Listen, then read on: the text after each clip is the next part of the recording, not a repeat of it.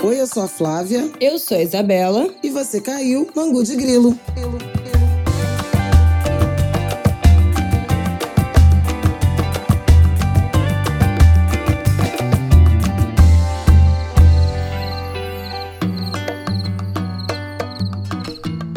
Oi, gente! Boa terça-feira pra vocês. Mais um Angu de Grilo no ar, episódio 215. Eu e Flávia Rocas. O fim de semana foi bom. Fim de semana de uso intenso do instrumento voz. Trem do samba, show do Djavan, não dá para dizer. antes disso, mini desfile, mini na, desfile Sapuca, na sexta-feira. cidade de samba, na sexta-feira. Ela viveu, ela viveu esse final de semana. No mini desfile eu não fui, nem no show do Djavan, mas fui no trem do samba, tá de boom tamanho, pelo amor de Fui. Deus. Fui ao show do Djavan com meu genro, Isso aí. que é animado que nem eu, podia ser meu filho. Mas pula uma geração, né? Tu é animada, aí eu não sou, aí o teu neto é. Pronto. Mas a minha mãe era animada. Ah, então aí eu sinto muito por vocês. Tá Vou vendo? pedir um DNA Eu sou a dissidência da família. Que que é isso? Resistência sem carisma aqui. Bom, vamos que vamos, que hoje... a- Deixa eu declarar meu amor pelo Fala. Djavan antes da Mas gente... vamos declarar rápido, porque é apenas uma abertura. Tu não quer declarar o teu amor no final? Djavan, eu te amo. Ponto, apenas. Ai. Bom, temos assuntos seríssimos nesse episódio do Ango de Grilo. Acabou a graça aqui desse podcast, porque a gente vai começar falando sobre como é que a gente nomeia isso. Porque falar em desastre, falar em tragédia. Crime ambiental. O maior crime, crime ambiental, ambiental. urbano da história do Brasil. Bom, Eu acho que é isso. Falaremos disso. Se você está completamente por fora, alguns bairros de Maceió estão desde 2018 com alerta de risco de afundamento por conta de minas de extração de sal da Braskem. A gente já falou disso aqui no ângulo de grilo. Quando esse afundamento chegou ao, ao seu primeiro ponto de gravidade em 2021, a gente falou disso rapidamente. Foi uma primeira grande movimentação que teve nas redes sociais com o hashtag Maceió tá afundando. E a gente volta dois anos depois, dois anos e meio depois, com esse assunto, porque a situação se agravou novamente. E é mais um momento que a gente vai voltar aqui a falar do racismo ambiental, que tem sido protagonista das nossas discussões nesse ano aqui no, no Ângulo de Grilo. No segundo bloco, a gente vai falar da COP 28, que está acontecendo lá em Dubai. E aí, um panorama do que tem sido discutido. Lula fez discurso, tem tudo isso rolando. E no último bloco, vamos falar da morte precoce do Nego Bispo, né? Um líder quilombola, ativista, que a gente falou outro dia aqui, né? Que minha mãe mencionou, participou, mediou uma mesa com ele, Conceição Evaristo, na FLUP. A gente falou dele aqui outro dia. E nos deixou precocemente aos 63 anos, no domingo, por complicações de diabetes. Muita coisa a, a refletir e pensar também sobre, sobre essa morte precoce de homens negros, né? A gente também tem falado sobre isso aqui. Então vamos que vamos começar este episódio.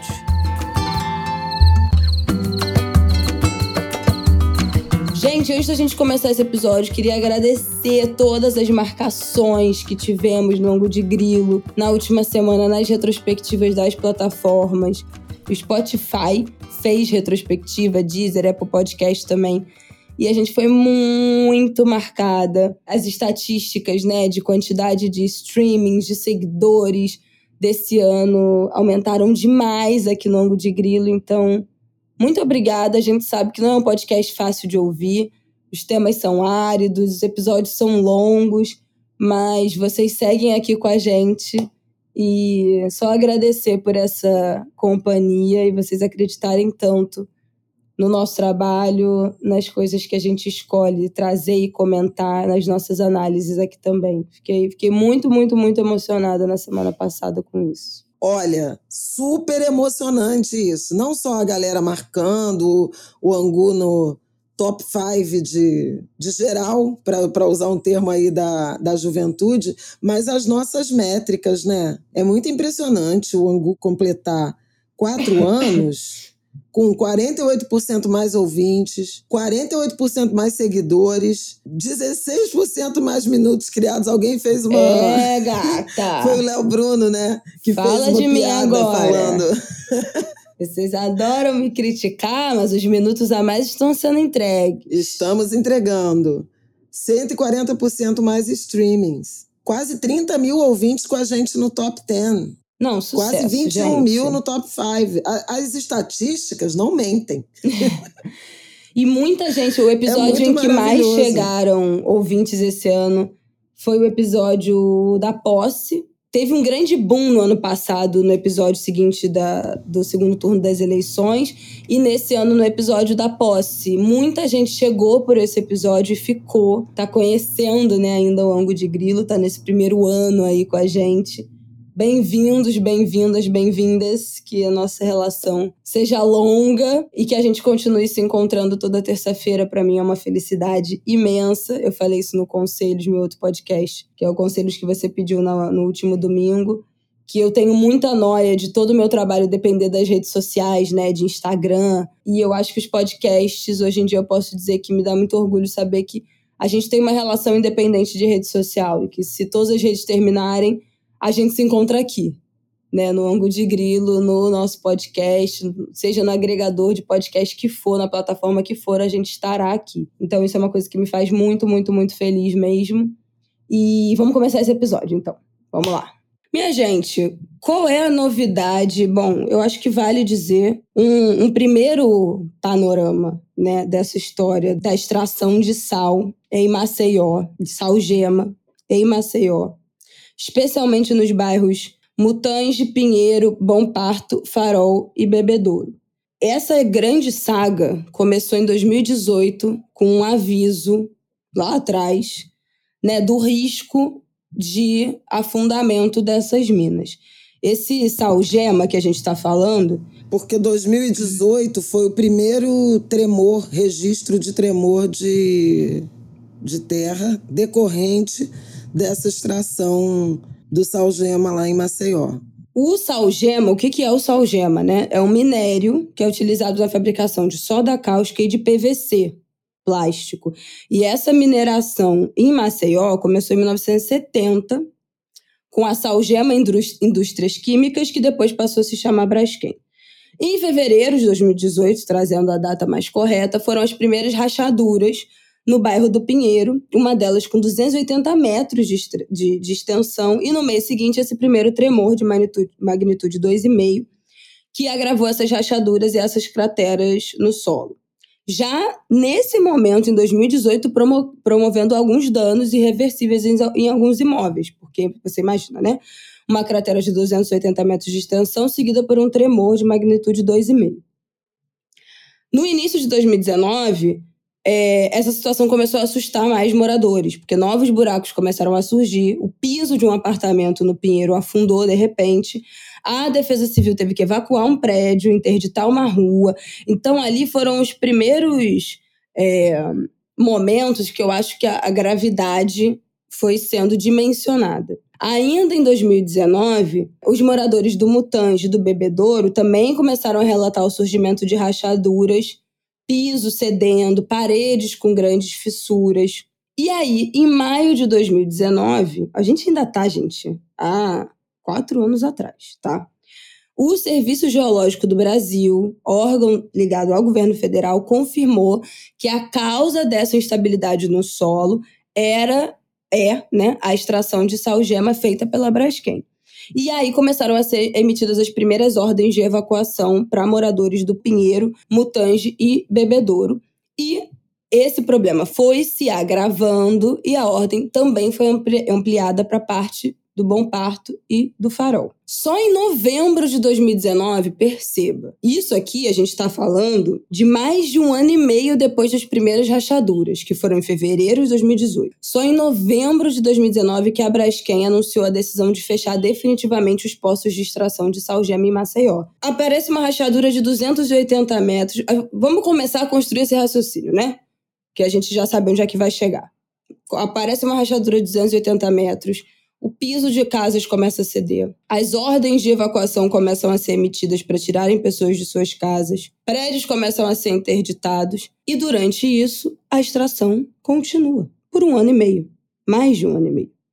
Né? Um ano e nove meses. Em novembro de 2019, fecha-se em definitivo né, a, os postos de extração.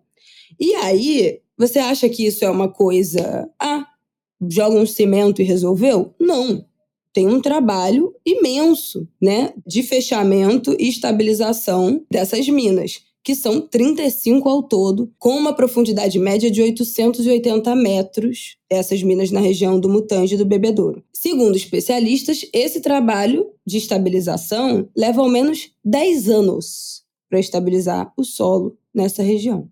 E desde então, estamos falando aí de novembro de 2019, mais de 14 mil imóveis precisaram ser desocupados, afetando cerca de 60 mil pessoas e transformando essas áreas em bairros fantasmas. No final de 2019, foi criado um programa de compensação financeira, que é o que essas empresas fazem, né, que foi o que a Samarco fez, e Mariana, e que, enfim, até hoje enfrenta críticas e problemas dentro desse, desse programa de compensação. E eu acho que a grande primeira leva de viralização desse caso foi nesse momento, em 2021.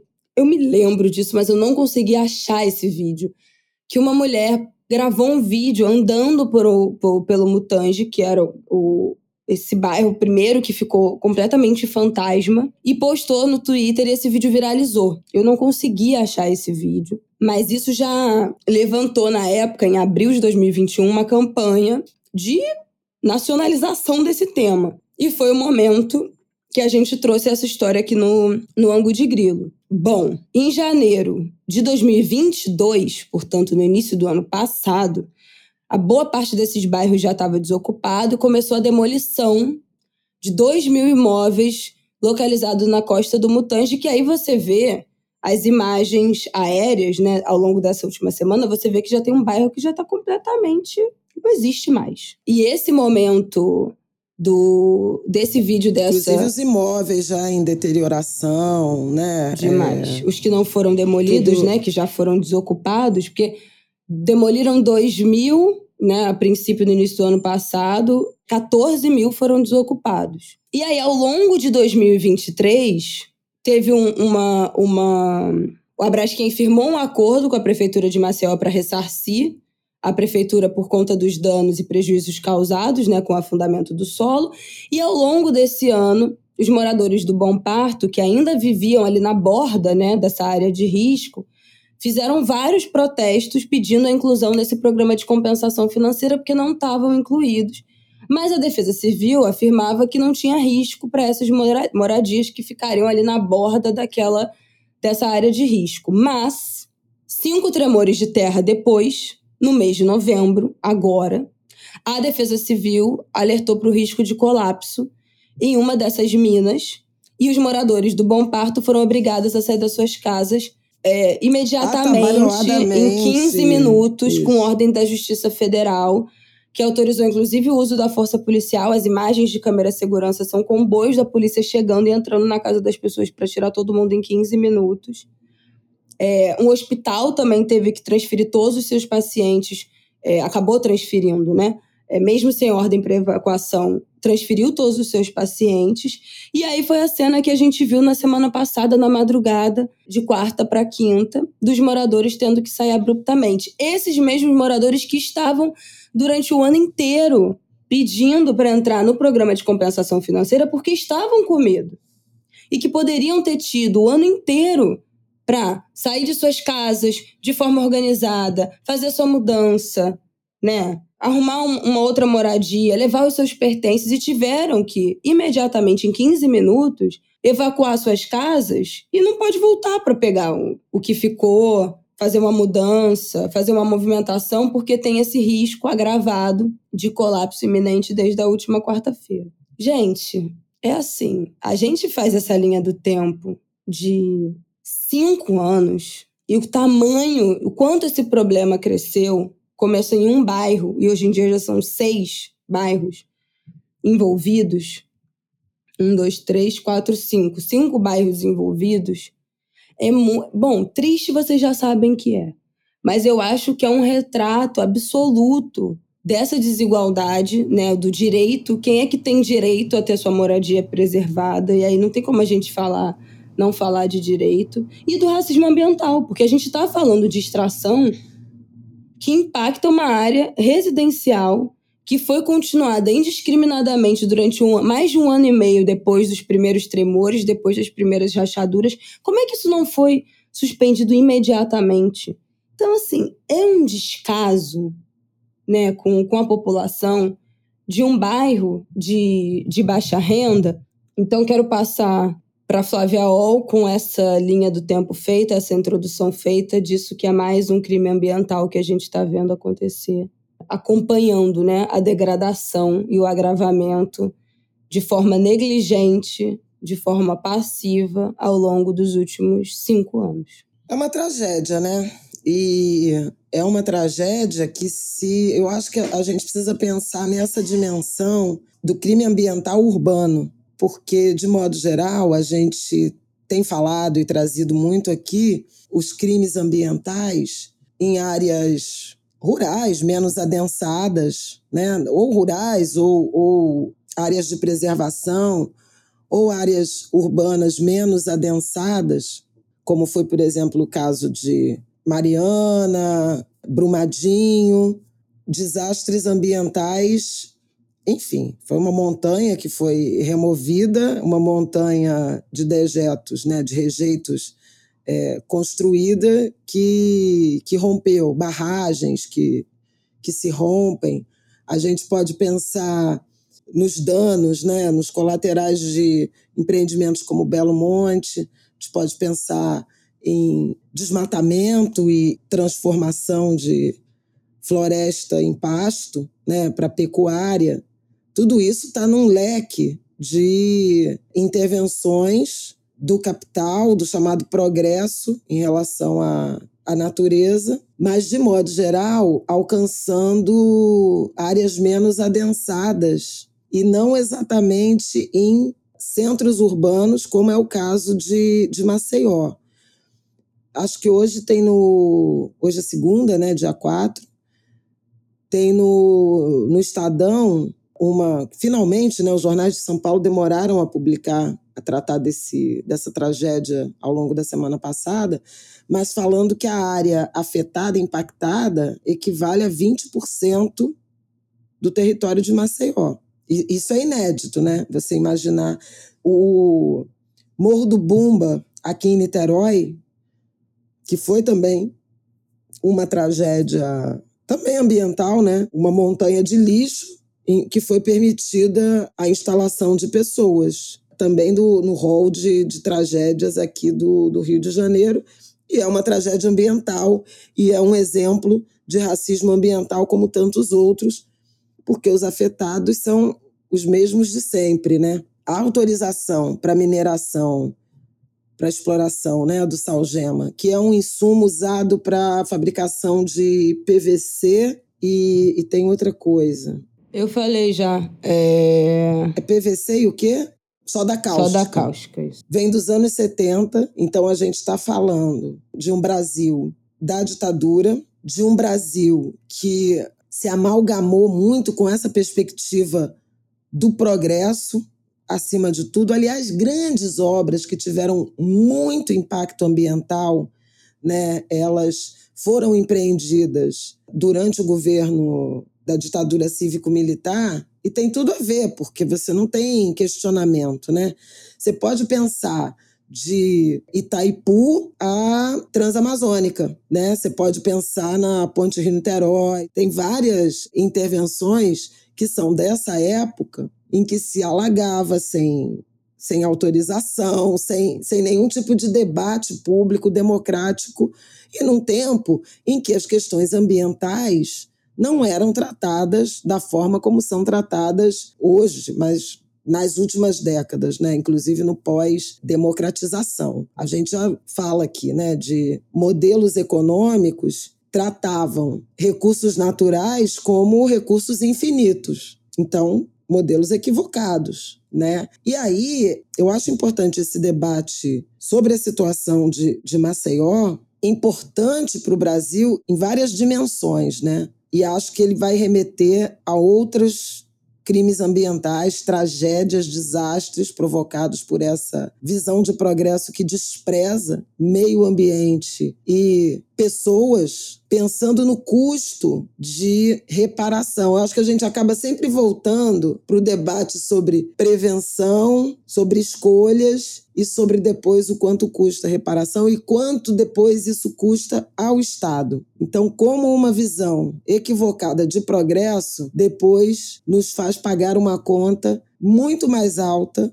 do ponto de vista objetivo e do ponto de vista subjetivo, uma conta que não, não pode ser valorada. Né? As pessoas que foram deslocadas daquele território perderam suas referências. Isso é uma tragédia inestimável. Né? Você tinha uma vivência familiar, ancestral, comunitária, né? uma ligação com o território, com a lagoa, que está próxima dali.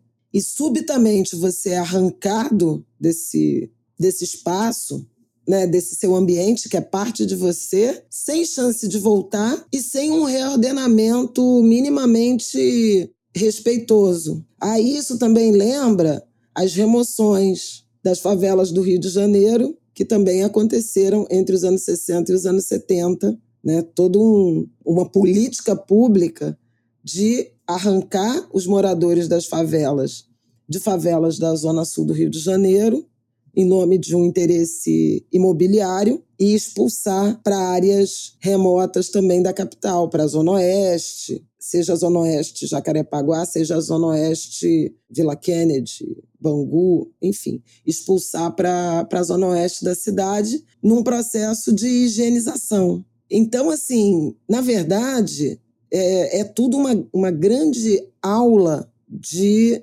Brasil, de um Brasil que, é, enfim, que seria preciso deixar para trás, mas que ainda ainda está produzindo um passivo, um passivo ainda não contabilizado. Então essa é uma dimensão de a gente pensar o que que a gente abraça como progresso e se isso é efetivamente progresso. Acho que é preciso pensar numa numa dimensão do quanto essa atividade de exploração rendeu, entregou em termos de retorno econômico, financeiro, social, em termos de progresso, e o quanto agora ela vai custar. A minha sensação é de que o, o custo para resolver esse passivo será muito maior do que qualquer rentabilidade que essa atividade tenha oferecido. E isso é importante porque muitas vezes a sensação da comunidade é de, apesar de todo o dano, ainda aprovar e defender esses projetos econômicos em nome do imposto que se, que se paga, em nome do emprego que se tem, porque há uma dependência econômica, uma dependência dos municípios, dos territórios em relação a essas empresas, a essas atividades. A gente viu isso com a Vale em, em Mariana, né, com a Samarco e Mariana, com a Vale em Brumadinho, até alguma movimentação de, de, na população local. Mariana, eu me lembro bem de precisa reabrir, autorizar a, o reinício das operações da Samarco, porque a gente precisa desses empregos. E não é exatamente, não estão exatamente errados, porque é a, se tornou a fonte de sobrevivência. Né? Você vê Volta Redonda com a CSN tem uma, uma partícula, é, material particulado no ar de, de Volta Redonda, né? É, aqui em Santa Cruz, Gente, plantações é que foram Viralizou. Né, em Santa Cruz. Não, porque eu ia falar um negócio de Volta Redonda, viralizou nos últimos tempos vários vídeos no TikTok de pessoas de, de Volta Redonda mostrando a quantidade de, de minério de ferro que se acumula nas varandas, em cima dos carros, em um dia, em dois dias, em três dias. Então, se você não tem noção do que é isso, vai, vai lá no, no TikTok, procura lá minério volta redonda para você ver. É uma camada, assim. E as pessoas respiram esse ar. E é óbvio, e, e eu acho que vale pontuar que, assim, os bairros mais pobres de Volta Redonda ficam na mira da fumaça, né, para onde o vento leva a fumaça com minério de ferro. Assim como esses bairros atingidos em Maceió, também a gente está falando de bairros de baixa renda. Não é dos bairros ricos, não é da área turística, não é onde estão os restaurantes, não é onde é a orla dos apartamentos milionários de Maceió. Não é. Então, e é isso, é uma relação completamente abusiva, porque essas cidades, estava falando, né, da, das Volta Redonda e tal, depende, a, a, grande, o grande pilar da cidade são essas indústrias. Faz o quê?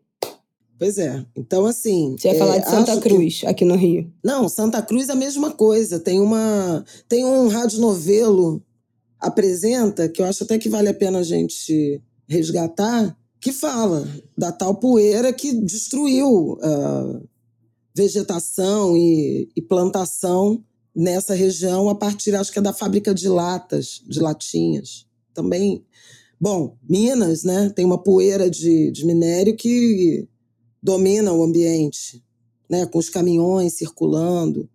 Então, assim, é um pouco essa. Ah, é para acabar a mineração, é para. Mas é para tratar de uma forma mais responsável e levar em conta a possibilidade de dano na hora de conceder licenças. A gente falou disso aqui outro dia, quando tratou da possível exploração, autorização para exploração de petróleo no, na foz do Amazonas, lá no Amapá. Aliás, quando a gente falar de COP, eu vou até trazer, vou fazer aqui, deixar um asterisco, porque a proposta que Marina Silva e Fernando Haddad entregaram lá na COP em relação à preservação de florestas tem tudo a ver com isso.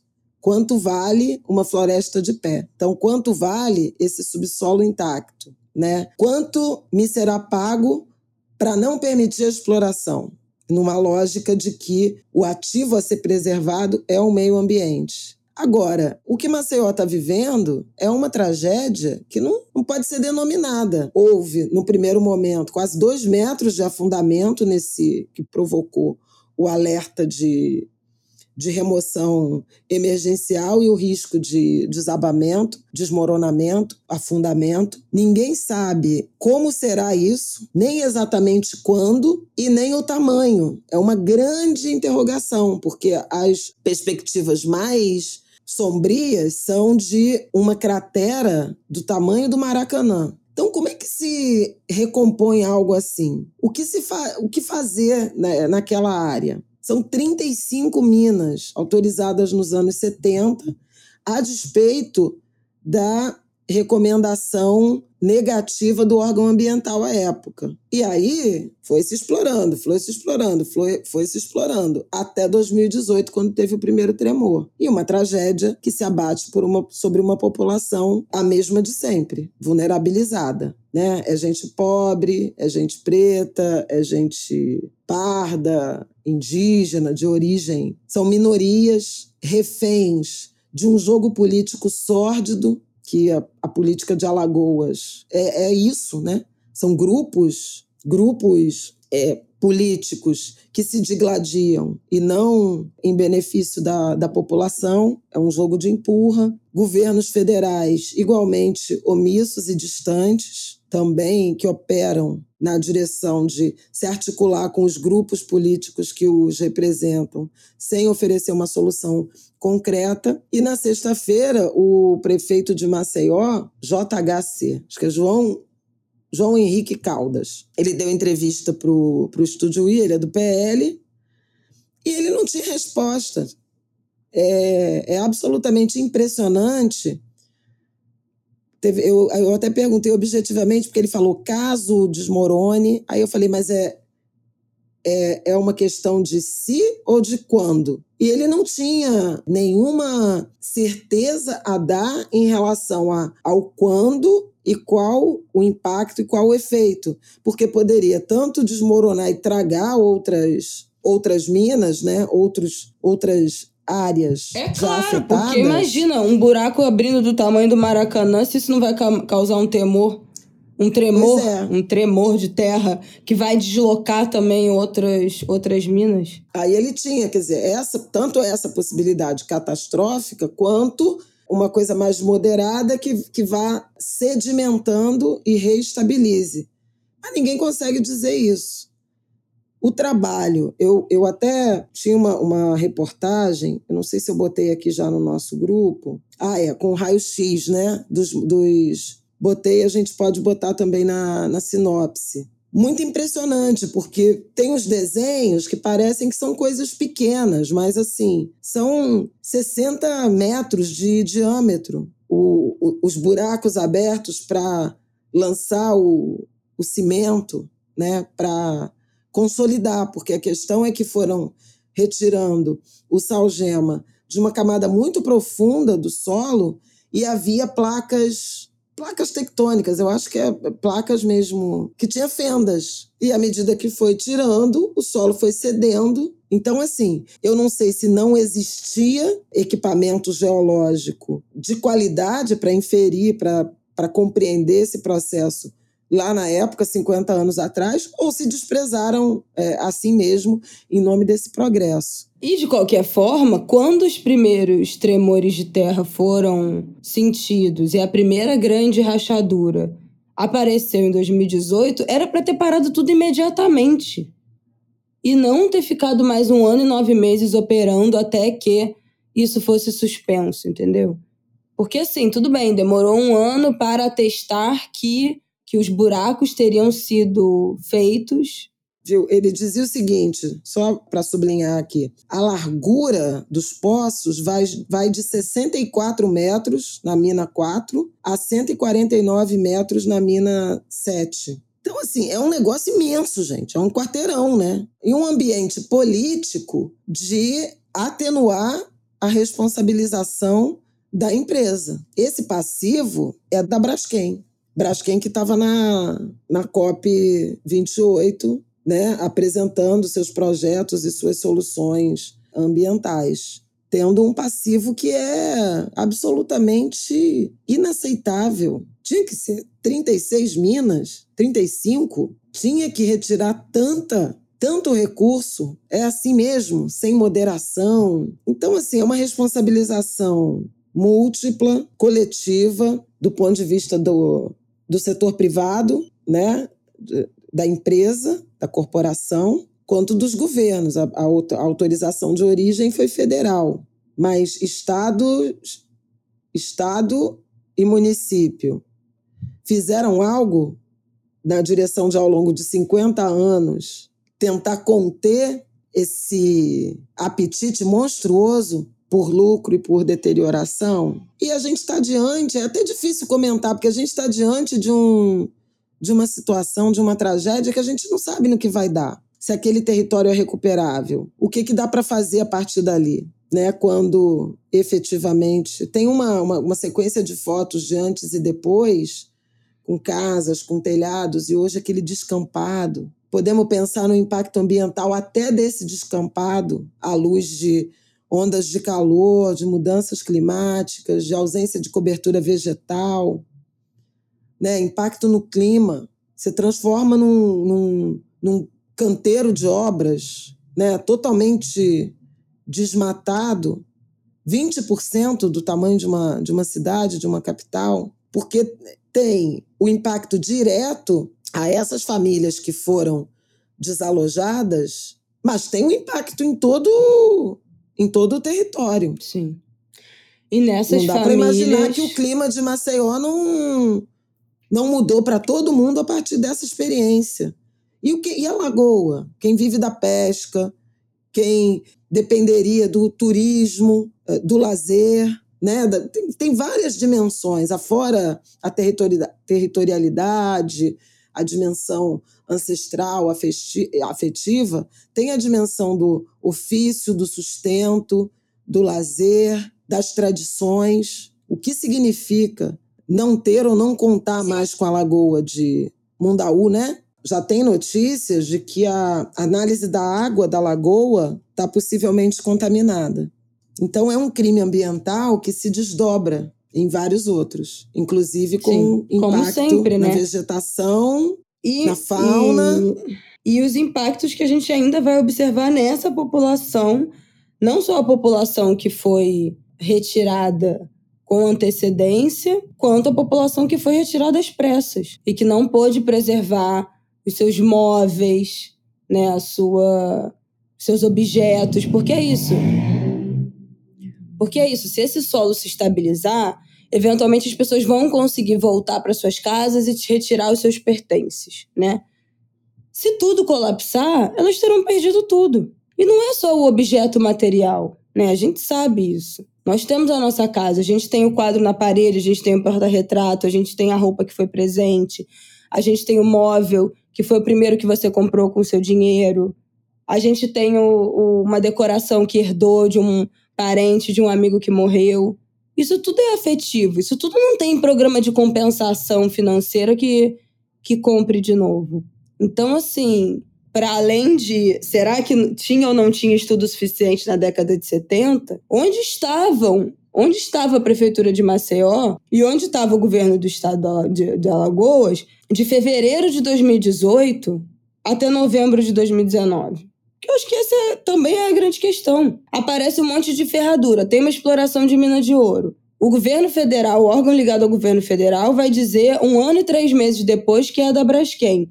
E ainda assim demora seis meses, de maio a novembro, para a empresa parar suas operações, decidir encerrar o trabalho nas minas. Gente, é o que a gente sempre fala aqui. É negligência. É neg... Isso não tem explicação. Isso é negligência. Enfim, é isso. Eu acho que agora é uma questão de acompanhar o que vai acontecer. Né? O solo, uma das áreas afundou 1,70m em cinco dias, né, de novembro. Esse afundamento continua em ritmo acelerado demais para se pensar em uma realocação dessas pessoas que foram retiradas na última semana, na última quinta-feira. Ainda é um afundamento de 0,3 centímetros por hora, então 3 milímetros por hora ainda é um, um, uma taxa de afundamento muito elevada. E aí a defesa civil diz Mas que diminuiu, diminuiu porque nos últimos, nos últimos dias de novembro chegaram a registrar 5 centímetros por hora. Agora está em 0,3 centímetros. Então, diminuiu muito, mas ainda é uma, uma velocidade considerável. Para entrar em normalidade, teria que ser voltar a ser milímetros por ano e não por hora. Então, vocês veem como esse parâmetro ainda está extremamente elevado. E isso, isso são informações do, da Defesa Civil, né, de Maceió, do coordenador em entrevista nessa segunda-feira. Desde o dia 28 de novembro, foi 1,70m de afundamento. A gente está gravando isso no dia 4. Então, nos, em cinco dias, afundou 1,70m. É, é inimaginável, é, gente. É inimaginável um solo, um é, e, e, é incalculável. 1,70m. É inimaginável. Assim, eu tenho 1,60m. É, é, é, você cavar um buraco é, em cinco dias a sua casa afunda 1,70m para baixo, é inacreditável, né? Que, que enfim, não, é, não, não necessariamente diretamente a sua casa, mas o chão que está embaixo dela. E o que a Defesa Civil fala é que é imprevisível, é um, é um cálculo, é uma energia concentrada nessas minas e nesse processo de afundamento que é incalculável e é imprevisível. Então, como é que você arrisca deixar essas pessoas voltarem para suas casas? realocar essas pessoas. Não tem como, né? Então, continuem em alerta máximo de risco de colapso nessa segunda-feira, meio de 40, hora que a gente está terminando esse bloco, e vamos acompanhar os próximos dias de mais essa catástrofe de brasileira, enfim, dessas negligências que a gente permite e que, que ainda seguem acontecendo. Vamos então falar de COP? Vamos. Bom, vamos falar então da COP. Algumas coisas aí que eu quero te perguntar, Flávia. Oh, a COP28 está sendo realizada lá em Dubai, né? Começou na semana passada. Eu confesso que acompanhei pouco dessa das discussões dessa COP, por isso que vou ficar aqui no lugar da, dos ouvintes também do Angu, perguntando para a nossa comentarias da Flávia Ol. Mas tem algumas coisas aí que eu acho que já vale a gente apontar que rolou dessas discussões. Primeiro, o Brasil e mais 100, 110 países prometendo triplicar a produção de energia renovável até 2030. Eu acho que isso é importante. A meta, obviamente, é reduzir o uso de combustíveis fósseis. Teve uma tretinha aí entre Mercosul e União Europeia, que o Macron alfinetou. Eu queria entender o que, que foi isso que aconteceu, Flávia Ol. E o Brasil também analisando o convite para entrar na OPEP+, ou é OPEP Plus que chama. Ah, a gente tem falado OPEP+. É, Brasil. Aqui é Brasil. Um clube, um clubinho, um grupo que reúne grandes exportadores de, de petróleo. Essa entrada seria a partir de janeiro de 2024. E aí eu queria te perguntar primeiro, por que, que isso é bom para o Brasil? Quais são as vantagens de estar nesse grupo? E qual foi a treta do que o Macron resolveu agora alfinetar o Mercosul? Mona, tu não tem é. nada para fazer, não? Não é agora, né? O Macron tem. A França, historicamente, tem uma postura muito, muito reativa a acordos a acordo, a esse acordo de livre comércio por conta do protecionismo, da pressão dos agricultores, né, dos produtores agrícolas de lá, porque eles sabem que países como o Brasil, mesmo a Argentina, que são exportadores de commodities agrícolas, próprio Uruguai, né, são produtores e exportadores de, de commodities agrícolas, com mais produtividade que o, o campo francês podem podem alcançá-los, podem é, prejudicá-los. Então, a França sempre tem uma postura de restrição a esse acordo em particular ou qualquer acordo que ponha em risco a produção local. Então, assim, o Macron está tá verbalizando o lobby né, e o discurso dos produtores rurais franceses. Por isso veio a, a história contra a qual o Lula se bate, de o um acordo, né, a carta de, de condições adicionais que a União Europeia apresentou, que é de criar barreiras é, ambientais à produção do Mercosul. A diplomacia brasileira vê isso como uma, uma tática para frear a entrada de produtos brasileiros, enfim, do Mercosul, principalmente a, a França. O Macron disse que não que a proposta de acordo não leva em conta o clima, e aí ele se posicionou contra o, o acordo. Acha que é, que é contraditório, que desmantela tarifas, ou seja, é sobre isso, né? É sobre a redução de tarifas que expõe é, os produtores franceses em particular, a uma competição que eles não têm condições de enfrentar, e aí criam-se barreiras. Mas, aparentemente, a União Europeia, a Comissão Europeia, tem interesse né, em, em fechar esse acordo, porque eles querem ampliar os seus, digamos assim, as suas possibilidades de novos mercados à luz do que está acontecendo na Europa por conta da guerra Rússia, Ucrânia é, e tudo mais. Então, a, o desejo de ampliar essa essa malha, né, esse mercado, incorporar a América, o Mercosul e a América do Sul como como um grande mercado de livres negociações comerciais interessa a Europa num momento em que o continente vive vive um tensionamento muito grande. O Lula respondeu dizendo que o Macron não é fala por todos, né? É uma, é uma, uma posição dele, é um direito dele ser contra, cada país tem sua posição, mas ele disse que a União Europeia não entende dessa, dessa forma. E a França, como eu acabei de dizer, tem uma tradição protecionista. E sempre foi assim, ano após ano, o, o debate sempre é, travou muito em relação a. por, por conta da posição da, da França. O que, gera o que gerou um, uma, uma certa surpresa foi que Macron tem uma relação muito boa com o Lula, né? E ele se contrapôs exatamente ao Lula. Né? Eles têm um diálogo. Pois São é, tipo, gente. Quantas vezes eu já não falei mais do aqui? Que tudo friends. Vocês, Angus de Grilo, sabem, o Macron foi o primeiro o, antes do. O Bonner ainda tava falando, Luiz Inácio, Lula de Silva é eleito, o Macron já tava tweetando, graças a Deus saiu o Bolsonaro, pelo amor de Deus.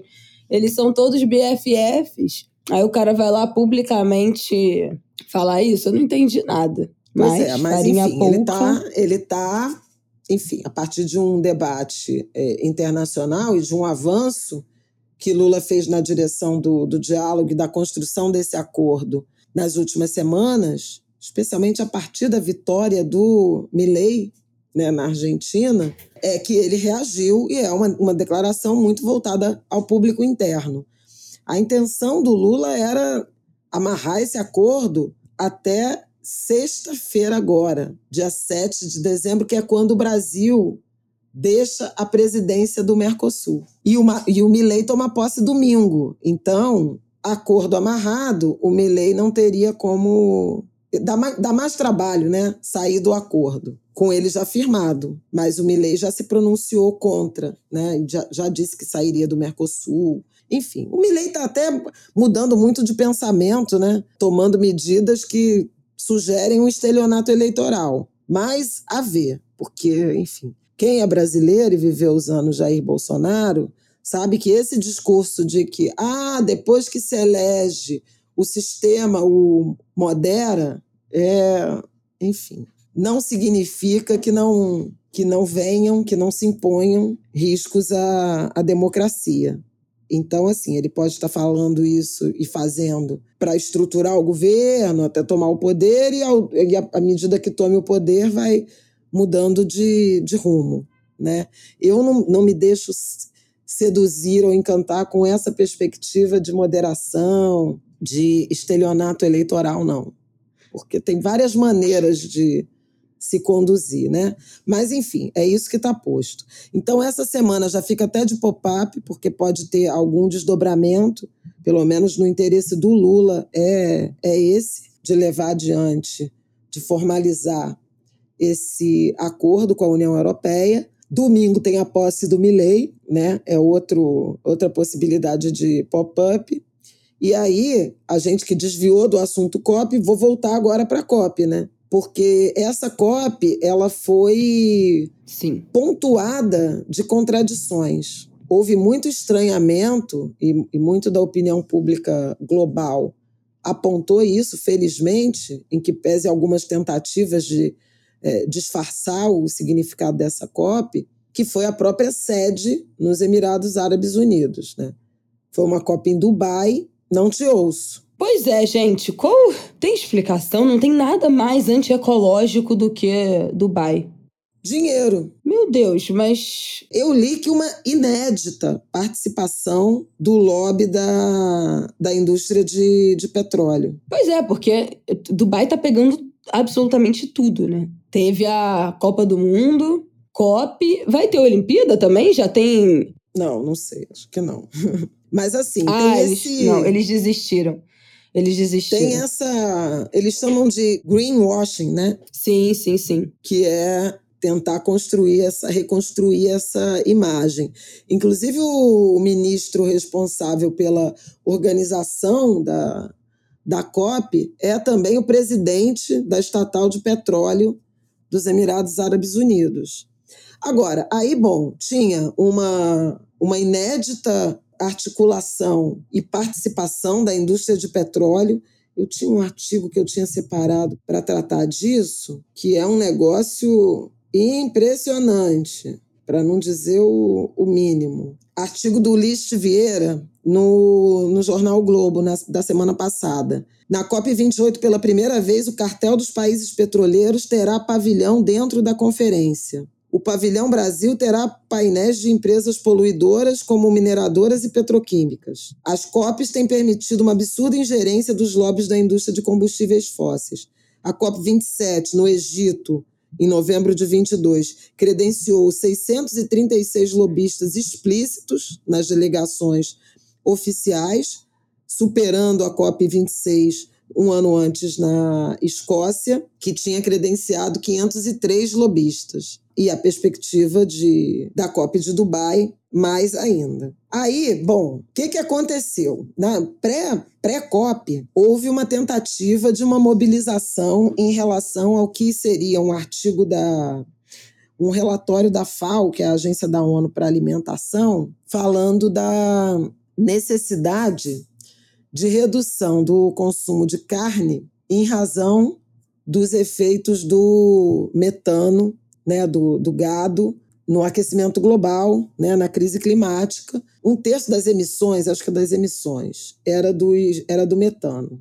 Vou achar esse artigo aqui também. Que é um negócio, e aí até eu recebi isso de, num grupo e fiquei indignada, porque como assim, gente? Achou? Achei. Um plano de ação dos sistemas alimentares globais para o limite de um grau e meio de aumento da temperatura seria publicado aí na, durante a COP28. A orientação, a pecuária politicamente sensível, eles diziam, mas havi, haveria uma recomendação, sobretudo de redução do consumo de carne nos países mais ricos. O americano médio consome 127 quilos de carne por ano, na Nigéria, 7 quilos, na República Democrática do Congo, 3 quilos. E tem uma, uma comissão internacional que recomenda que as pessoas não consumam mais de 15 quilos e 700 gramas de carne por ano. E aí ia dizer que era necessário esse equilíbrio entre transição climática e segurança alimentar, também exigir menos consumo de, de carne por conta também do, do uso da água, né?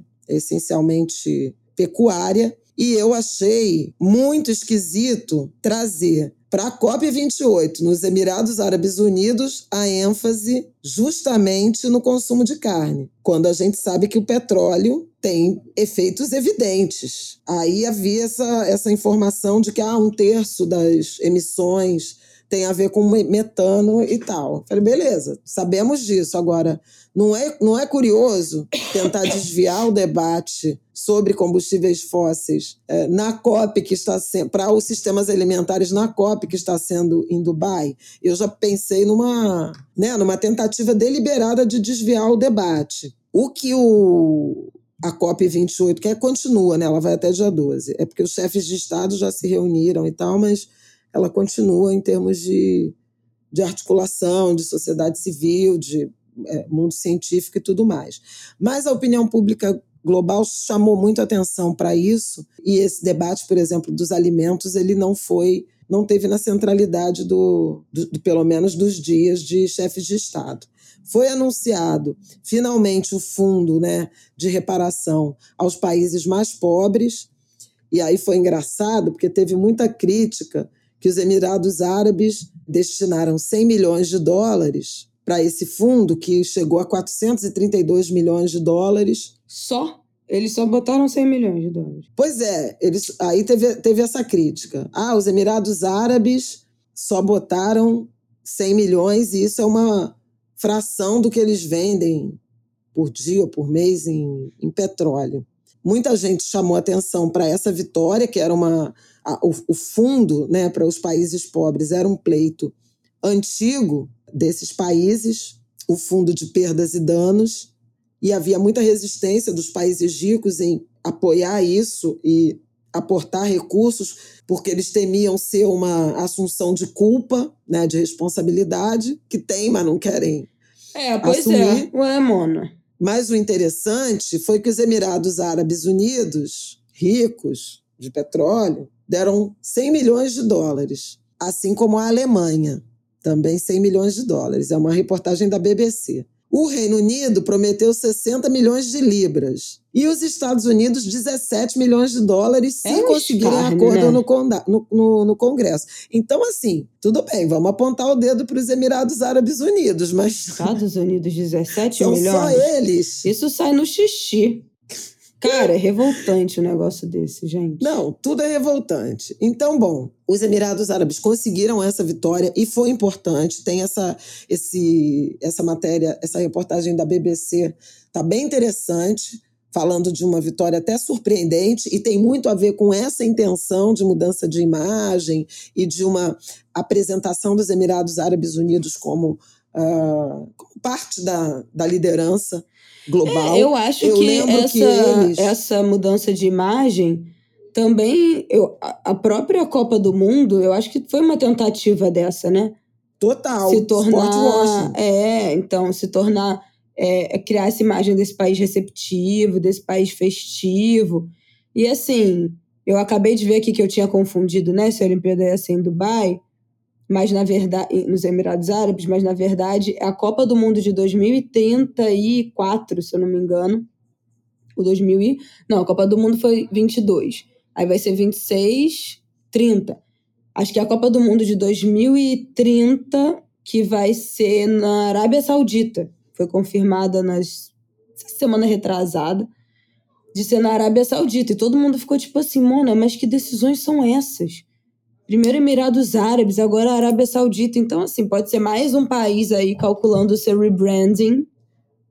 Mais um país opressor, fundamentalista, recalculando aí o seu, o seu rebranding. Quem é que lembra? Deve ter uns dois anos que as mulheres é, sauditas foram autorizadas a dirigir. E aí teve um grande movimento dessas mulheres postando nas redes sociais, ela, elas dirigindo. A gente deve ter falado disso aqui. A gente até quer falar né, sobre essa história de dirigir aqui no Ângulo de Grilo, provavelmente no nosso último episódio do ano, um tema que eu tenho levantado nas minhas redes sociais, de mulheres motoristas, mulheres que dirigem. Mas mais um país aí calculando seu rebranding a partir dos dos também desses eventos de grande impacto, né, midiático no mundo todo. Então, o sport washing, uh, o greenwashing são denominações e, e, e conceitos que aparecem no noticiário crítico. Mas veja, então teve isso. Aí, simultaneamente, teve um discurso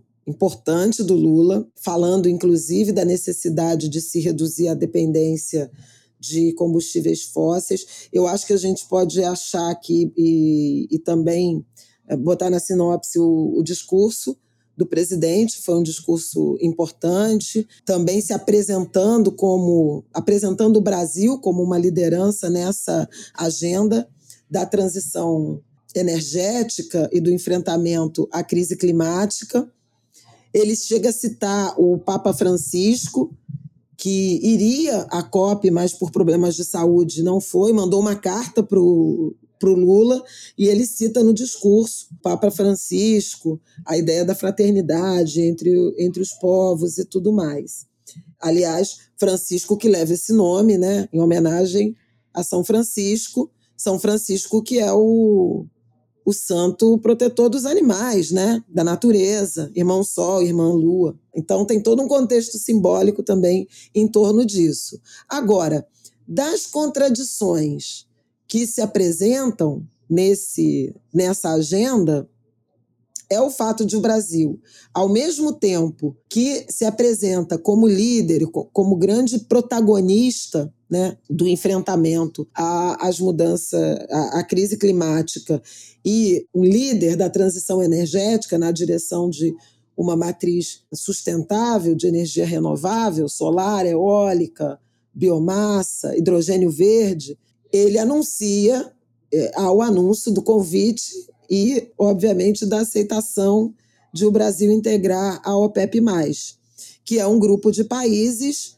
digamos, acho que são 13 ao todo, que se juntam ao cartel OPEP, que são 10 países que pactuam preço, cotas de, de produção, justamente para afetar, né, é, influenciar, determinar o preço do petróleo no mercado internacional e a OPEP+, que é um, que é um grupo que participa das reuniões, participa do rolê, embora não seja signatário dos compromissos é, em relação a cotas de produção, a fixação de preços. E aí isso foi apontado como uma, uma baita contradição, inclusive o Brasil ganhou o, prêmio Fóssil, né? foi o... Antiprêmio. Antiprêmio. Da, antiprêmio por adesão a a OPEP+. Quer dizer, do ponto de vista de reputação e imagem, foi uma mácula. E eu acho que é uma mácula mais pelo timing do que exatamente pela decisão de aceitar. Nunca tive dúvida de que o Lula aceitaria. Teve, uma, teve um debate acalorado no, no Estúdio I e ao longo da semana, né, é, entre os colegas, sobre esse convite, o absurdo que seria, porque é, é uma contradição. É uma contradição. O governo Lula é contraditório, a própria Marina Silva admite isso, a gente tem visto Bom, a gente o debate, fala isso aqui o tempo todo é, no de grilo, O tempo né? todo. E assim, e o Lula é um presidente, é um político, é um líder político que sempre, mais que respeitou, gostou, adulou a Petrobras, é, o que ela significa né, para o Brasil, para os brasileiros. Ele é o cara que, enfim, estimulou, reivindicou, inclusive, né, a, o lançamento, a descoberta do pré-sal e os investimentos que hoje fazem da Petrobras uma das dez maiores produtoras de, de petróleo do mundo. Então, assim, acho que é meio, era meio inevitável que a Petrobras e o Brasil, não necessariamente nessa ordem, fossem chamados para a mesa, para a mesa desse, desse grupo, né, para esse clube dos grandes uh, produtores de, de petróleo. E está muito nítido que o Brasil não vai abrir mão uh, dessa posição e dessa produção. A gente espera que tenha um pouco de racionalidade no que diz respeito à questão da foz do Amazonas, contra a qual o presidente da Colômbia, Gustavo Petro, se manifestou objetivamente na reunião que teve de cúpula dos países é, amazônicos aqui no Brasil, né, é, em Belém, meses atrás. Mas a Petrobras e a produção brasileira de petróleo, ela é crescente, tem um impacto importantíssimo na balança comercial e garante, em alguma medida, uma certa segurança energética, além do, do balanço de pagamentos. O Lula gosta disso, dessa, dessa, dessa, desse papel da Petrobras, e eu acho, não tem nenhuma pesquisa em mãos, né? mas eu acho que o Brasil também gosta da Petrobras. Né? A Petrobras é um dos ativos tido como orgulho, tanto que ela é sempre usada como referência de polarização política. Privatiza Petrobras, não privatiza Petrobras. Não, nunca achei que o Lula recusaria esse papel em nome de uma agenda de transição energética e de compromisso com é, enfrentamento ao desmatamento, de respeito ao meio ambiente. Ele quer, como eu falei na, na TV e repito aqui, estar tá com um pé em cada canoa ou usar os dois chapéus. É contraditório? É, e eu acho que inevitável em razão de tudo que a gente conhece do Lula, da disputa política. Veja, houve críticas também, porque antes de chegar a Dubai, ele passou pela Arábia Saudita né, e se reuniu com o Bin Salman, o monarca lá sanguinário que o Guga gosta de lembrar que esquartejou um jornalista do Washington Post. E aí diziam: ah, ele precisa ir para estar na foto. O Lula iria e estaria na foto. Né? Uma aproximação maior com a Arábia Saudita, que compra a produção do agro brasileiro, interessa ao Lula, inclusive politicamente, pela possibilidade de aproximação com um grupo político que é totalmente avesso ao Lula e que tem muitos interesses econômicos financeiros. A Arábia Saudita compra essencialmente carne, frango, soja, milho, açúcar e melaço. É produção do agro, Bacana. gente. É, caso tudo. Os Emirados Árabes produz. Unidos também. Emirados Árabes Unidos compra café também do Brasil e exporta pro, pro, exportam para o Brasil petróleo, combustível. Então, assim, não tem muito como do ponto de vista da foto que o Lula está construindo em termos de reposicionamento, também tem um rebranding do Brasil, né, depois do Bolsonaro. Seja do ponto de vista de assumir um protagonismo de liderança nessa questão do meio ambiente, seja de construir, de reconstruir a relevância brasileira no, no cenário geopolítico internacional. Então, quando você olha quais são os, os grandes objetivos do Lula no seu terceiro mandato, você obviamente vê que ele vai levar os dois, as duas missões, as duas metas, ainda que elas sejam contraditórias entre si em determinado momento.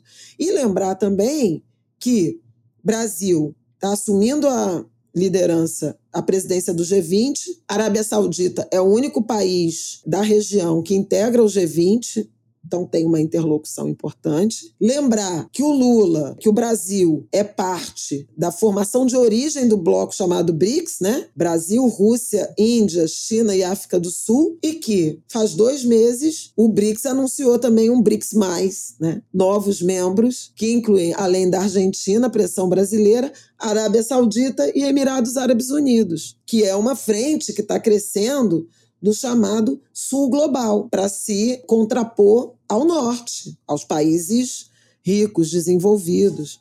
Então, assim, quando você olha toda a história, desde a história da, da biografia né, do Lula, que é um líder sindical gestado, forjado na indústria automobilística, né, nos anos 70, no ABC Paulista. Era o, era o grande motor da economia brasileira.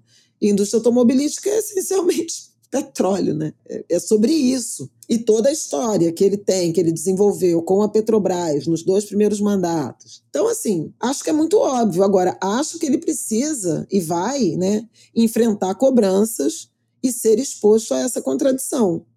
Um exemplo é o antiprêmio. Outro exemplo foi a reunião com o próprio movimento social, sociedade civil organizada lá na COP, lá em Dubai, em que ele foi cobrado por isso e disse: não, a gente vai lá para falar com a OPEP que tem que reduzir combustíveis fósseis. Eu amo, assim. É tipo, vamos lá dar um recado de redução, da necessidade de redução eh, da relevância, da dependência do, dos combustíveis fósseis.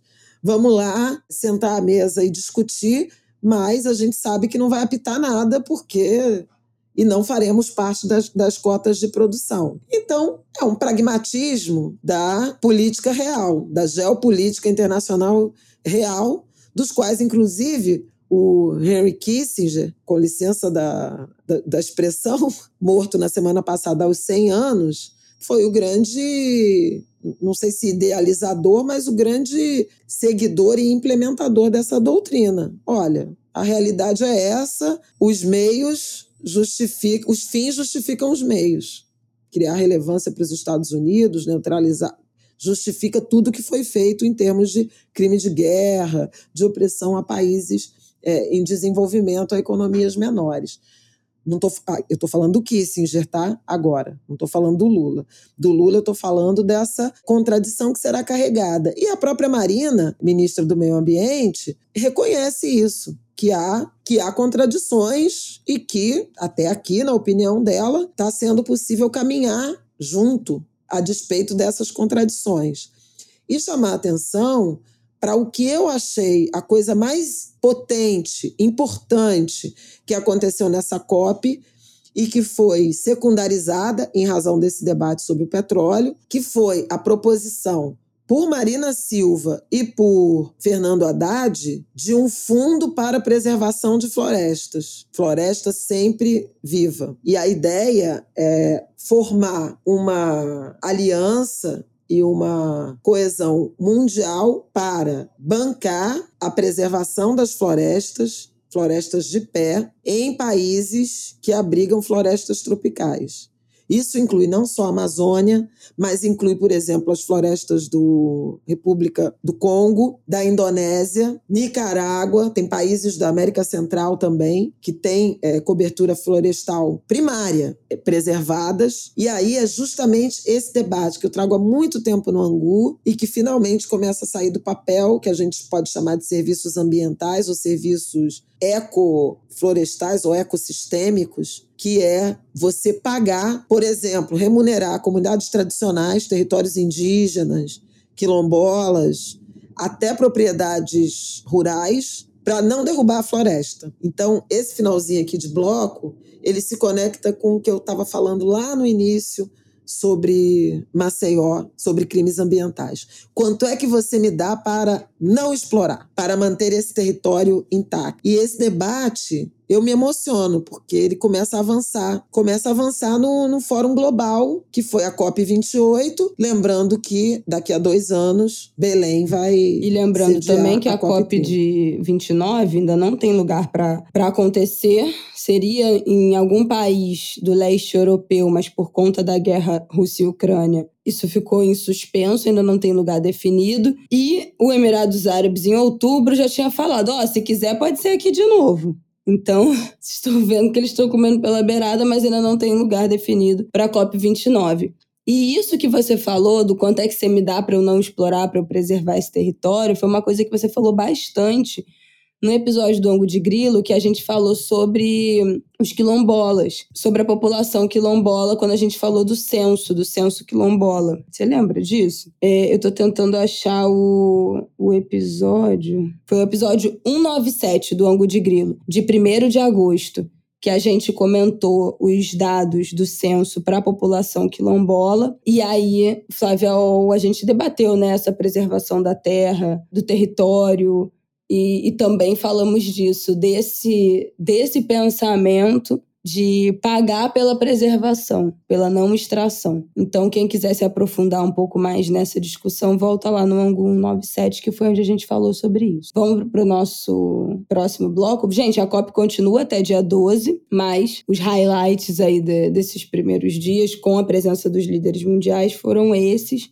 mas voltamos a qualquer momento, em edição extraordinária, a falar de COP, a partir do, dos próximos dias também. Isso. COP e Mercosul e UE, né? Porque essa semana é uma semana Pronto, decisiva. Então vamos para o nosso último bloco, por favor. Bom, vou fazer uma introdução aqui dessa morte tristíssima do Nego Bispo, um pensador quilombola, Antônio Bispo dos Santos, popularmente conhecido como Nego Bispo, atuou muito em movimento social, em organizações, no ativismo né, de defesa das populações quilombolas. Foi um, a notícia chegou já na tarde, né, no, no fim da tarde de domingo, e foi uma comoção assim no Twitter, especialmente, claro, né, entre pessoas negras, ativistas negros, muito comovidos com essa, com essa perda.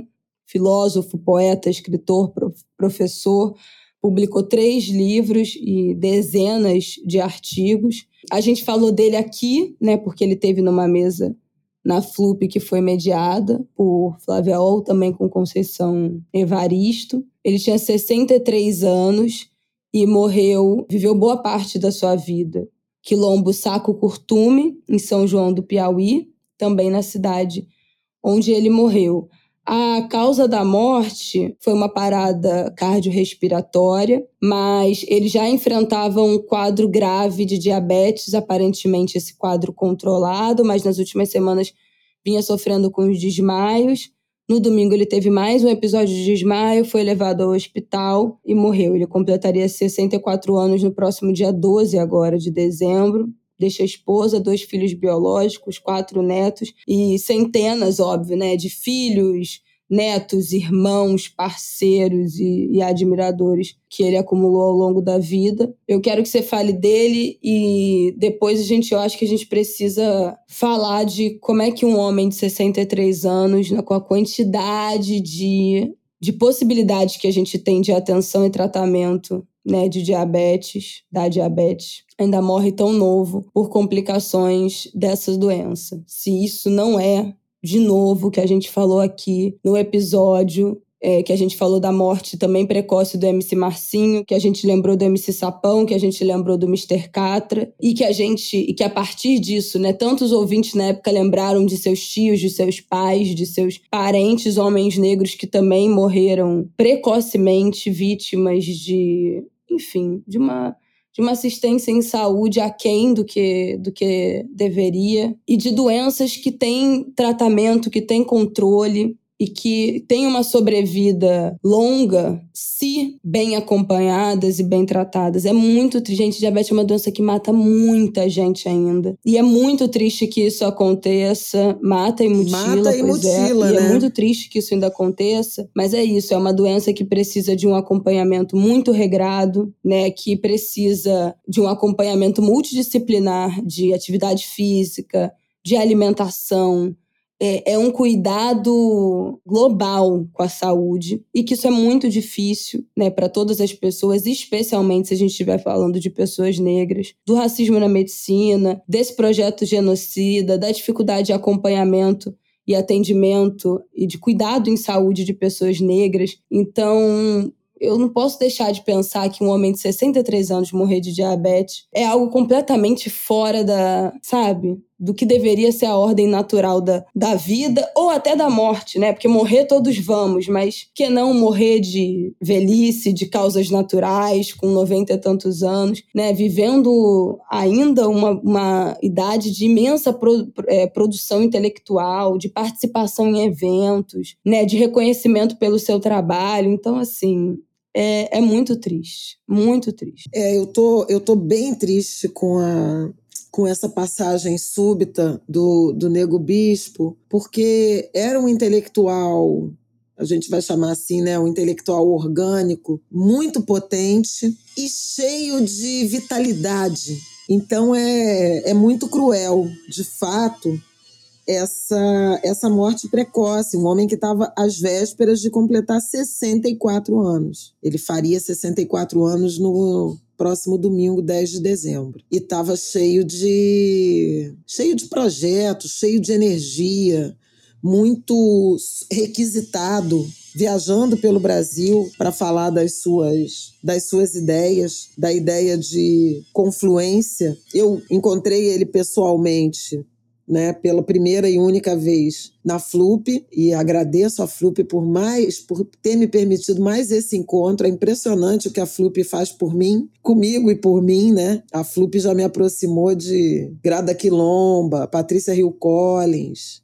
Não vou nem falar das brasileiras, né? Conceição Eliana, Conceição Evaristo, Eliana Alves Cruz, Angela Davis, não brasileira, mas de quem me, me aproximei. Enfim, Jurema Werneck, Lúcia Xavier, já tivemos, já fizemos mesa. Mãe Beata de Emanjá, homenageada também no 13 de maio da FLUP esse ano, e uma das homenageadas desse ano, da FLUP. E o, o Júlio Ludemir, meu parceiro, meu camarada, meu irmão, me convidou para fazer essa mediação, reunindo Conceição Evaristo e, e Nego Bispo. Foi numa semana que eu estava muito entristecida e, e eles me deram uma, uma dose de energia, lembro assim de chorar lá na mesa agradecendo, porque eles deram, deram muito sentido a tanta coisa que naquela semana era muito dura, de, foram coisas muito duras de, de termos vividos. E aí, no fim, eu comprei os dois livros dele, Colonização e Quilombos, Modos e Significações, e ele me deu um autógrafo falando gratidão por nossas confluências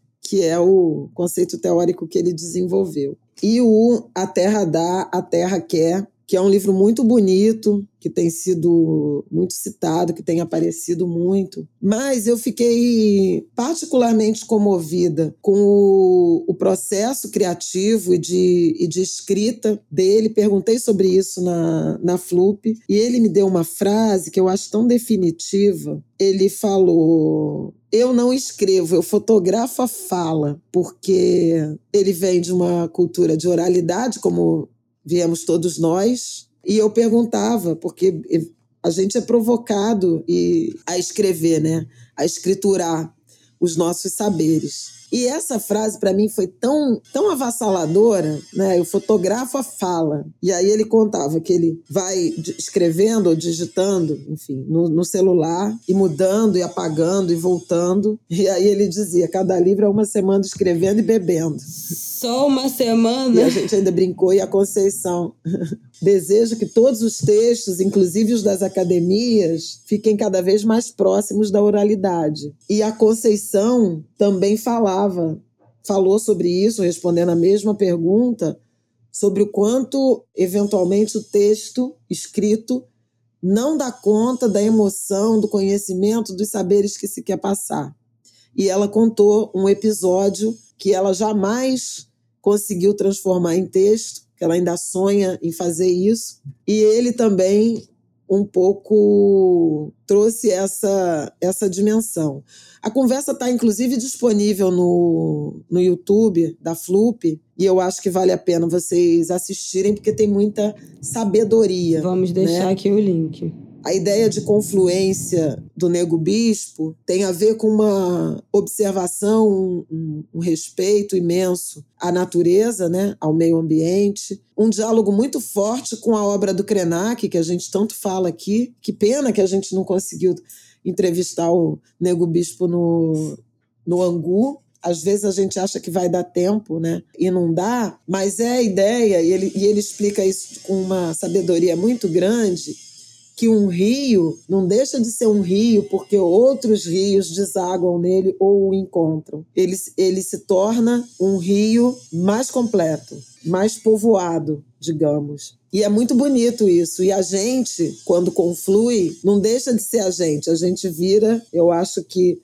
mais gente, né? E é muito bonito o pensamento dele, porque bebe dessa fonte da ancestralidade, das práticas quilombolas. E aí eu fiquei folheando aqui o, o livro, esse livro A Terra dá, A Terra quer, e eu achei tão bonito um pedaço aqui que eu quero ler. Somos povos de trajetórias. Não somos povos de teoria. Somos da circularidade, começo, meio e começo. As nossas vidas não têm fim. A geração avó é o começo, a geração mãe é o meio e a geração neta é o começo de novo. E acho que é um pensamento que, primeiro, o eterniza, né? Tornado ancestral e vivo. Segundo, que é um pensamento que converge para o nosso tema da semana passada, em um angu que foi muito compartilhado e muito comentado, sobre a questão da maternidade, né? tudo aquilo que a gente falou da natalidade nos tempos de crise climática. Não tem fim realmente, né? tem novos começos. E eu achei isso muito bonito do, da construção de, de pensamento dele, entre outros, né? É, e uma outra coisa que eu acho importante trazer do pensamento dele, uma postagem que a Carla Acotirene fez, que também me impactou profundamente, além do começo, meio e começo, que ela diz: os quilombos preservam a natureza e a sociedade eurocristã, cosmofóbica, desenvolvimentista quer destruir a natureza. Né? Os quilombos mostram que é possível viver sem o Estado. E viver sem o Estado é acabar com a indústria da justiça, do parlamento, dos ministérios, de muita gente empregada com altos salários. O Piauí tem mais de 200 quilombos que dialogam entre si e nenhum quer dirigir o outro. Cara, isso vai bater lá na nossa conversa também sobre a história do, da representatividade nas instituições, da democracia de quem? Né? Dessa democracia dos homens brancos que não vê espaço para pessoas pretas, não vê espaço para indígena, não vê espaço para os mais jovens. E nos sugere, nos evoca um impulso de soluções próprias, que são os quilombos, arranjos de autoprodução,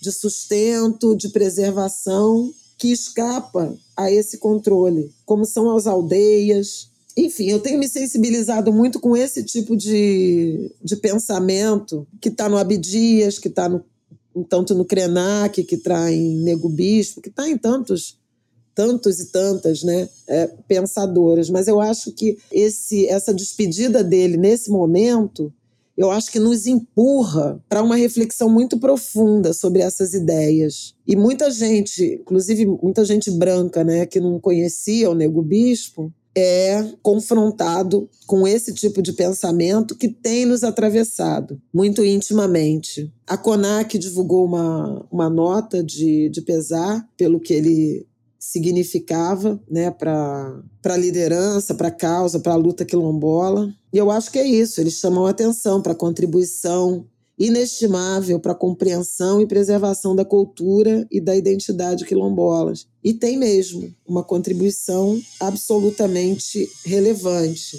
Agora, a gente não pode deixar de qualificar em que pese a gente reverenciar a ancestralidade, valorizar essa potência e acreditar nessa vida que não se acaba, né? Ele continua existindo e ele fala isso, você morreu, ele falava isso. Se uma pessoa nunca buscou ser você, você perdeu. Falando sobre a referência de que ele, Conceição, nossos mais velhos representam para os idosos. O J. Marques compartilhou uma fala dele muito potente sobre essa questão da, da ancestralidade, né?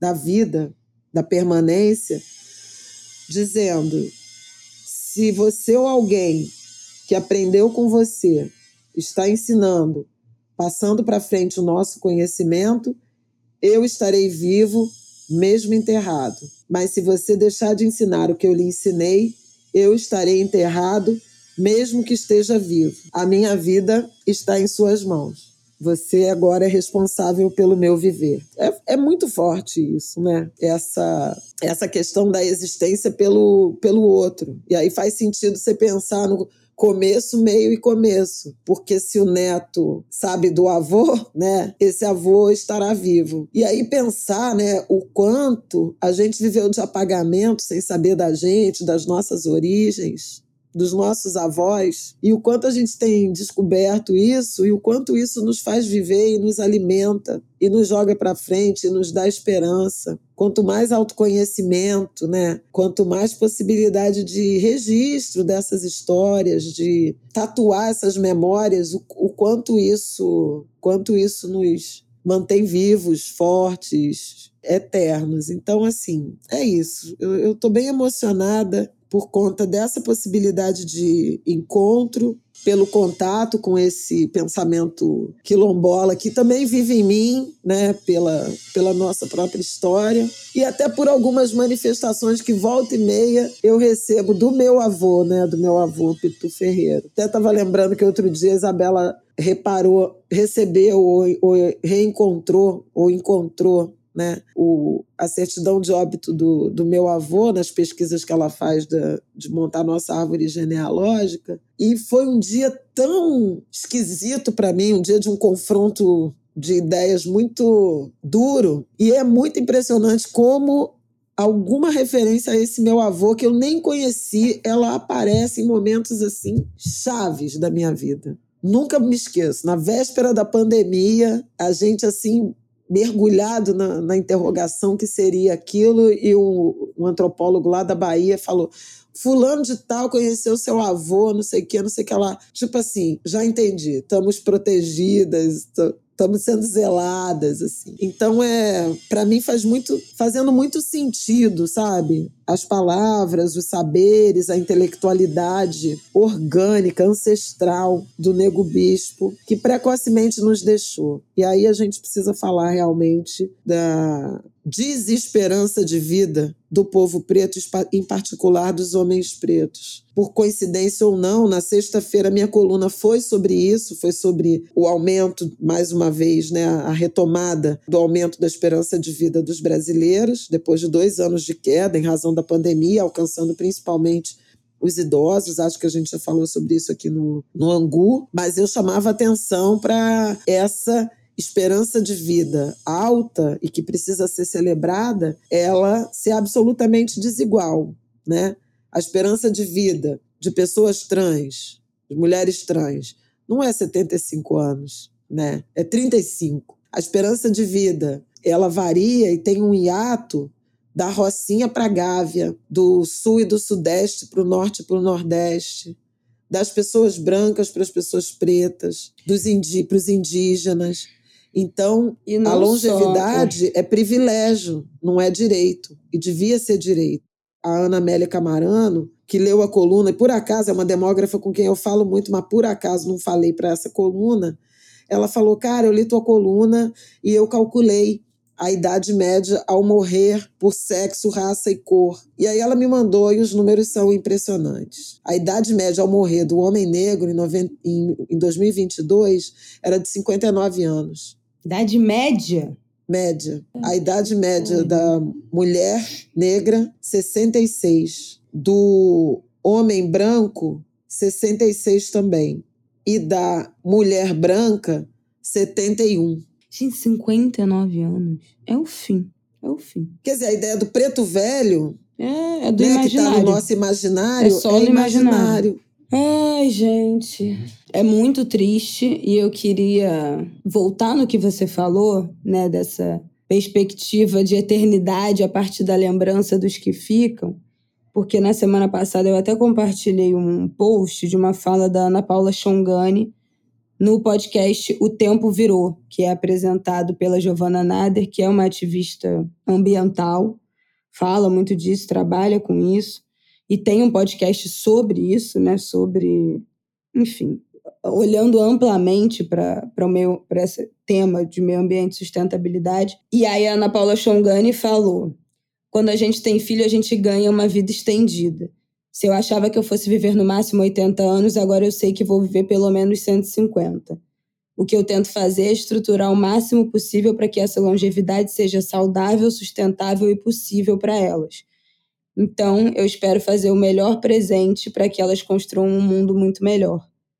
E foi exatamente o que a gente falou no episódio, né, da semana passada, sobre natalidade, na, na ter filhos, enfim, pensar a, a parentalidade, a natalidade na crise climática, com essa com esse esperançar o, o futuro. É isso, minha gente. Chegamos ao fim desse ângulo de grilo. Semana que vem a gente está de volta aqui na próxima terça-feira, já nos finalmente aí, né, encaminhando esse final de ano total. Mas semana que vem a gente volta, ainda vai ter ângulo de grilo na essa, na outra, e fica aí, ficam aí os nossos pop-ups da semana que foi isso, né? Acompanhar como é que vai continuar a história de Maceió, do afundamento do solo, acompanhar os próximos passos da COP e ouvir, ir lá no, no YouTube da Flip, que vai estar o link aqui no descritivo desse episódio, ouvir essa mesa da FLUP, que Flávia Al mencionou e citou, foi transmitida, o link está aqui.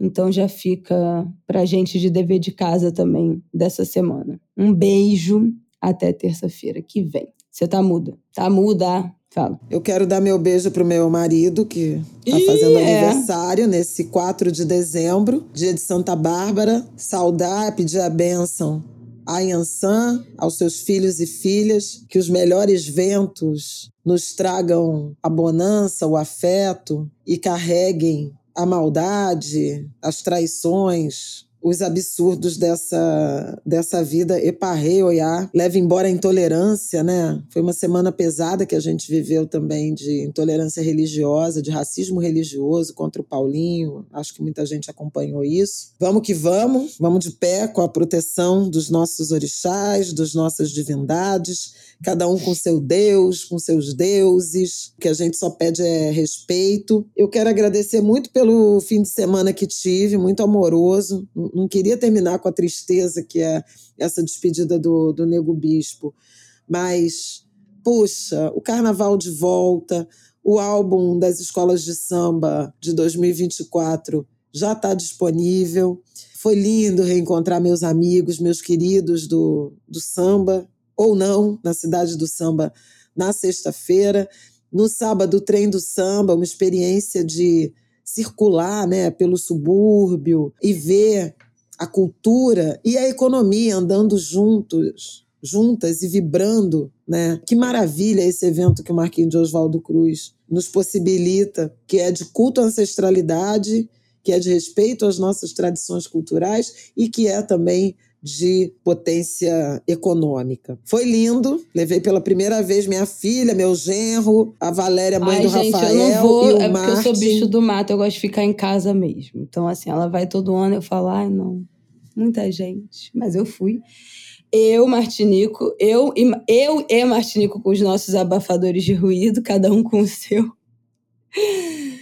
Martin cochilou uma hora, né, de noite, no colo. Aí, quando foi 11 e meia da noite, acordou. Aí, o meu filho, você quer ir embora ou você quer ficar pro show do Martinho Disse da Vila? a mãe que queria ir embora. Eu que já tava pelas tantas, já. Tipo assim, filho, agora é com você. E ele, quero ver o Martinho da Vila. Aí eu obedeci. E o resto é história, porque a criança ficou cantando no, no ombro do pai no show. Temos vídeos, compartilhei até no meu, no, no meu Instagram, nos stories, que a, foi transmitido né, pela, pela EBC, a TV Brasil transmitiu. E um monte de gente mandou mensagem pra gente. Tô vendo o Marte no show do Martim, não sei o que. E ele lá, a vida vai melhorar, abrindo mó bocão cantando. Então, o que, que eu vou fazer, Não, né? e o Kiko Horta tocou na, na sanfona, no acordeon, só que era um xodó e ele cantando. Eu que só falta, eu quero. sinto. é. Não, eu Coisa, só quero gente. um amor com mó bocão. Gente, como pode?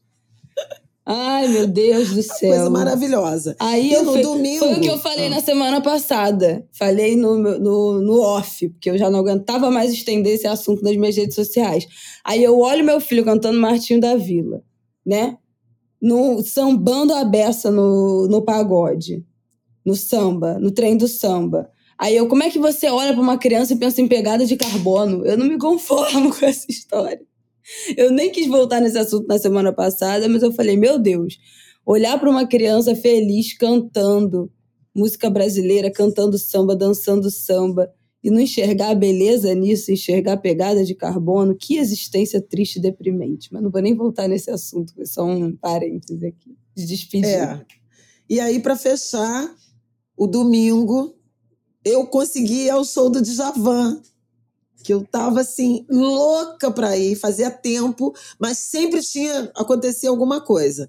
Pois bem, a Conceição Evaristo festejou o aniversário dela, que foi dia 29 de novembro, no sábado, no dia do samba, lá no Bar da Dida, no Didabá, que eu super recomendo para todo mundo aqui no Rio. Uma mulher preta, empreendedora, maravilhosa. Bom, Conceição Evaristo me convidou pro, pro aniversário e eu falei, amiga, eu não vou poder ir, porque eu já combinei o trem do samba com a família inteira, não sei o quê, mas eu adoraria estar com você, festejar seu aniversário. Aí ela desfiou a agenda dela até o Natal e depois vai para Minas e não sei o quê. Não conseguiríamos. Bom, Rafael foi quem se habilitou a me acompanhar, meu genro maravilhoso, que ama de Javan. A gente senta, deu 10 minutos. Quem chegou e estava exatamente na nossa mesa? Conceição Evaristo. Não, Gente, chiquérrimo. Eu Já começou o tanto essa mulher. Assim. Não, foi assim. Aí depois chegaram Thaís e Lázaro, o Wellington e a Andréia, amigos queridos, na mesa do lado. Virou uma, um afro, Virou uma, uma afropatota. obviamente, né? Depois eu falo, vocês falam que não, ah, Isabela não sei o quê. É afropatota, é uma coisa virou impressionante. afropatota. Mas vocês não sabem do mais. Aí vou abrir aqui da a intimidade do, do espetáculo. Djavan me notou, falou no meio do show. A Flávia está cantando todas. Gente! E depois agradeceu minha presença com o microfone, no microfone. Conceição Evaristo, Thaís Araújo, Lázaro Ramos, Cris Viano e Flávia Oliveira. Eu quase caí para trás. Imaginava que o Djavan sabia da minha existência nesse nível, né? Bom, fomos ao camarim. Aí no camarim ele me diz: Eu vejo você toda madrugada, porque eu assisto em pauta, a reprise do Em Pauta, que passa duas horas da manhã, então já fica aí essa. Notívago, aos insones, aos insones, aos notívagos. Eu fiquei super emocionada. Ele, inclusive, durante o show e depois nessa nossa conversa, falou da preocupação dele com a situação de Maceió. Ele que é nascido em Maceió, né? Ele falou: Eu nasci em Maceió e o Rio me acolheu, então é, ele é um pouco carioca também, mas falou desse absurdo que vinha sendo denunciado há muito tempo. E aí fica o registro, o papel também, né, do artista. E aí ele falou assim: eu ficava assim pensando que você não vinha, eu achei que você não gostava. Aí eu falei: ah, como é que eu posso não gostar de você, Djavan? Pelo amor de Deus, eu ouço você a minha vida inteira. E aí apresentei o Rafael, falei, meu, meu neto Martin, ele tem um bisneto Martin. Olha isso, gente. O neto dele de 24 anos tem um filho. O Rafael falou que eles ficaram num kikikikirikiki de Flávia Alves, já que, que o segurança o... veio falar, gente, Não, vamos marcar essa resenha para tá depois. É, é verdade isso. Então, o em Rafael breve, não mentiu, não. de Javan na Afropatota. e eu tô assim, um caso de amor com o Djavan. Vocês desculpem, Ai, mas eu vou gente. ter que me gabar um não, pouco. Chiquerérrimo, porque foi assim absolutamente incrível. E a gente ainda descobriu que Djavan e Rafael fazem aniversário no mesmo no dia. No mesmo dia, gente. Como pode? Aquário 27 de janeiro, aquarianos. Aquarianos. Foi lindo, foi lindo o show. Ouçam Djavan, curtam Djavan. Ele ainda tá com calendário de show aí por dezembro, Brasil afora. Não percam, porque vale muito a pena. É um hitmaker também, que nem a gente falou outro dia do Lulu. Com certeza. E de tantos outros, é um hitmaker. É isso, minha gente. Um beijo. Até terça-feira que vem. Boa semana, boa reta final aí desse começo dessa reta final de dezembro. Terça que vem a gente está de volta. É isso. Nego Bispo presente. Viva Conceição Evaristo. Viva Djavan. Salve o samba. Eparreu, ya.